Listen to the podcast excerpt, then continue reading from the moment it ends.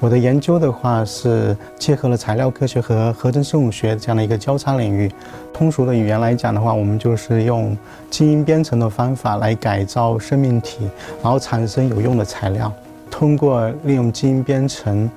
像计算机一样的那种语言，然后用于整合到生命体里面，改造 DNA，让这个生命体之后能够按照设定的方式啊，具有特殊的功能。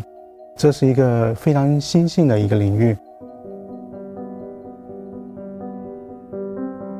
你看一看海洋底下的这些动物的话，它可能会不仅仅说能够具有粘合、水下粘合的效能，它同时还能够根据需要对环境做出响应，让。在需要粘合的时候就粘合。那我在想，如果能够结合生命体对环境感知的能力，那你能够发展一种活体胶水的话，那这个胶水可能具有智能化，在你需要的时候就粘合，在你不需要的时候它就不具有粘合的功能。所以这样的话就是发展成了一个神奇的一个胶水，在我们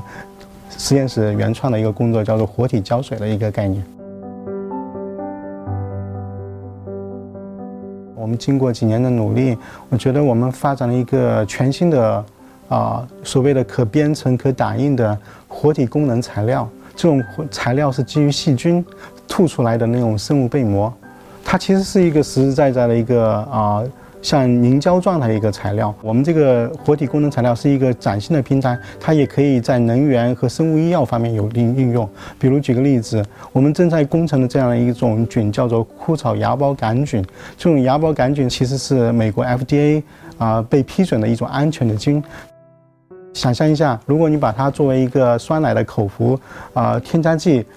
吞到你的呃肚子里面去，它有可能可以治疗这种癌症，甚至目前为止这种长期的慢性疾病、疑难疾病。因为在这个过程当中，你工程的细菌可以让它产生你想要的药，同时能够对你目前为止比如癌症的靶向的这样的一些信号做出响应，让它有节律的给药。当你这些呃癌症细胞的症状出现的时候呢，它就给药。当你这些